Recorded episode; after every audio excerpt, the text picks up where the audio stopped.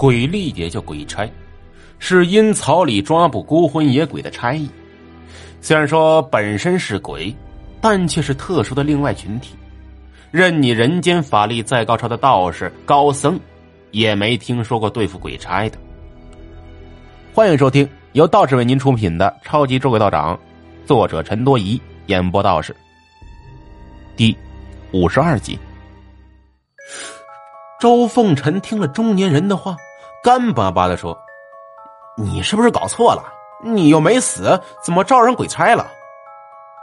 中年人说：“啊。”这事儿我也说不清，我上网查了，上面就是这么说的。周凤臣摇摇头：“哎呀，我的妈！电脑那些人就喜欢胡说八道。你发生什么事了？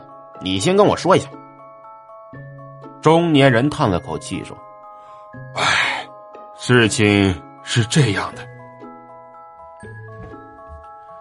这中年人呢，叫孙振国，在市里一家公司上班。”属于工薪阶层，平时最大的爱好就是旅游冒险。今年夏天，他请了半个月的假，约了三个驴友一起去武陵山区探险。三个驴友都是网上认识的，以前和孙振国出去几次。其中一个女人叫周红，三十来岁，是做中学老师的；还有一个二十多岁的小伙子叫张扬，在一家俱乐部做健身教练。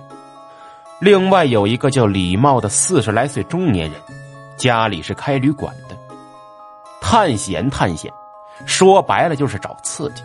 哪儿危险去呢？中途拍拍照片，写写心得日记。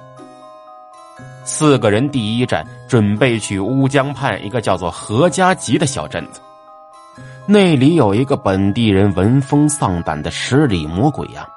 过了魔鬼崖，离鬼城丰都。就不远了。几个人飞机转火车，火车换汽车，紧赶慢赶，到了葛家集附镇时，正好是晌午。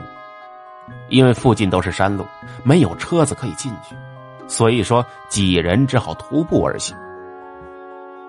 走到一半时，天色阴了下来，大山里面环境复杂，没有太阳，几个人又没带指北针，有一些搞不清方向的。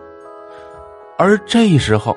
草丛里面站着一个姑娘，一看，二十来岁，撑着把黑乎乎的雨伞，目不转睛的看着他们。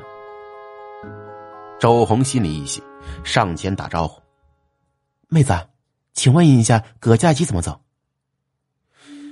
那女孩声音很奇怪，嘶哑难听，不像是女孩能发出来的。你们去葛家集干什么？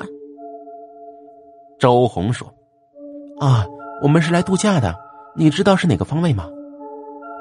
女孩子说：“我知道，我就是何家集的人，跟我来吧。”孙振国几人就跟在女孩子后面，走着走着，发现这女孩子的脚步飞快，虽说那手里撑着雨伞，但是爬坡时，身体都是笔直的，脚下跑得飞快。就这么走了半天，远处已经隐隐可以看到一片房子的轮廓了。前面女孩子忽然停下来说：“前面就是葛家集。”几人表示感谢，女孩子却说：“哎，没有我带路，你们肯定找不到。但是也不要谢我，请你们帮个忙吧。”几人都觉得奇怪呀。孙振国就说：“大妹子，你说什么事儿？只要我们能帮上忙，我们一定帮。”女孩子说：“我叫何小花，我爸是镇上的支书，你就告诉他，我不想和马拐子结婚，他那人脏。”孙振国几人面面相觑，心说：“我们外地人初来驾到，哪能阻止人家结婚呢？这事儿……”未免唐突了一些吧。周红就说：“妹子，你爸不一定会听我们的吧？”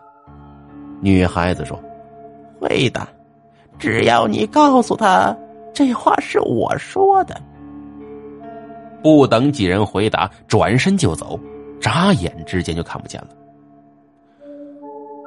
孙振国几人都认为这女孩子是逃婚，不愿意回家。当时还议论来着，说现在还有父母包办婚姻，真是太封建了。刚到镇子上，大雨哗哗的下来了。几人在镇上唯一的旅馆开了房，点了一桌本地农家菜，边吃边聊有的没的。饭后趁着天没黑，又拿出相机拍了一些雨中山镇景色，把女孩子交代的事儿忘得一干二净。第二天中午，雨停了，几人在镇上闲逛了一番。吃过午饭后，孙建国和李茂去找船，准备下午继续上路。而张扬和周红闲的没事瞎溜达，而这时候镇子上热闹起来，好多人跑上街头，而远处唢呐吹得震天响，一队迎亲的队伍正走了过来。张扬年轻，爱凑热闹，跑上前打听这是谁家结婚呢？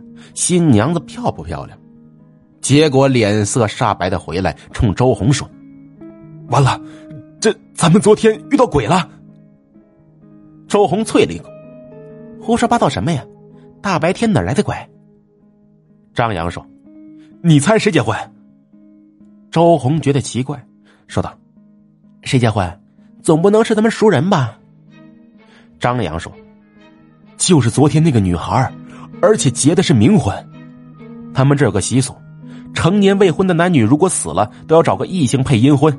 那女孩死了好几年了，他爸给她找了一个邋里邋遢的瘸子。”你看那个迎亲队伍，周红听得一头冷汗呢，垫脚往人群里看，发现果然有一个被簇拥的瘸腿汉子，穿着一身红，怀里抱着张彩色大照片。他跑近一些，往照片上一看，顿时头皮发麻。那瘸子抱着的照片上，正是昨天遇到的打伞女孩。两人都慌了神，赶忙跑回旅馆。恰好这时，孙建国和李茂刚刚找完船回来，二人把事情跟他们一说，孙建国两人也吓出了一身白毛汗。孙建国当时说：“哎呀，怎么把这事给忘了？咱们赶紧过去跟那个支书说一下，也不算食言。”支书家不用打听，谁结婚就是谁家。四人跑到地头，发现冥婚已经结束了，支书正请客呢。孙建国挤了进去，对芝芝说：“哎，呃，我跟你说个事儿啊，昨天我们遇到你闺女了，她说她不想嫁给马瘸子。嗯，你看。”支手喝得面红耳赤，斜着眼瞅来人，也没认出是谁，张嘴就骂：“我管你个蛋蛋！我闺女死了三年了，你们怎么遇见的？再胡说八道，我我抽你信不？”孙建国碰了个钉子，跑出来跟这仨人说了。李茂说：“哎呀，算了吧，咱们还是上路吧，好吧？这这事儿太诡异了，反正咱们也说过了。”四人赶紧收拾行李，到了码头，船已经在停着了。上了船，四人松了口气。张扬开玩笑说：“ 好了，本地鬼总不会追外地人嘛。”孙振国让他别胡说。这事儿说出来太吓人了。出了这事儿，四人原本想在魔鬼崖攀登的心思也没了，只想赶紧离开这里。船开的不快，穿过魔鬼崖没多久，天就黑了下来。船老大说：“哎，各位老板，离前面镇子还有二十多里，那个天黑不好走，要不咱在这里过夜？”四个人都不愿意，说。你开车慢慢走吧，呃，我们加钱。船老大嘀咕一阵子，继续开船。没过多久又停下了，说：“呃，前面有个人，呃，想搭一下子船，行不行？”四个人在船上晃了犯困，都在打盹孙振国没多想，挥挥手：“啊，上吧，上吧。”船在岸边停下来，上了个奇怪的人。这人看起来四十多岁，穿着一身长袍，脸色发青，怀里抱着本书，显得不伦不类的。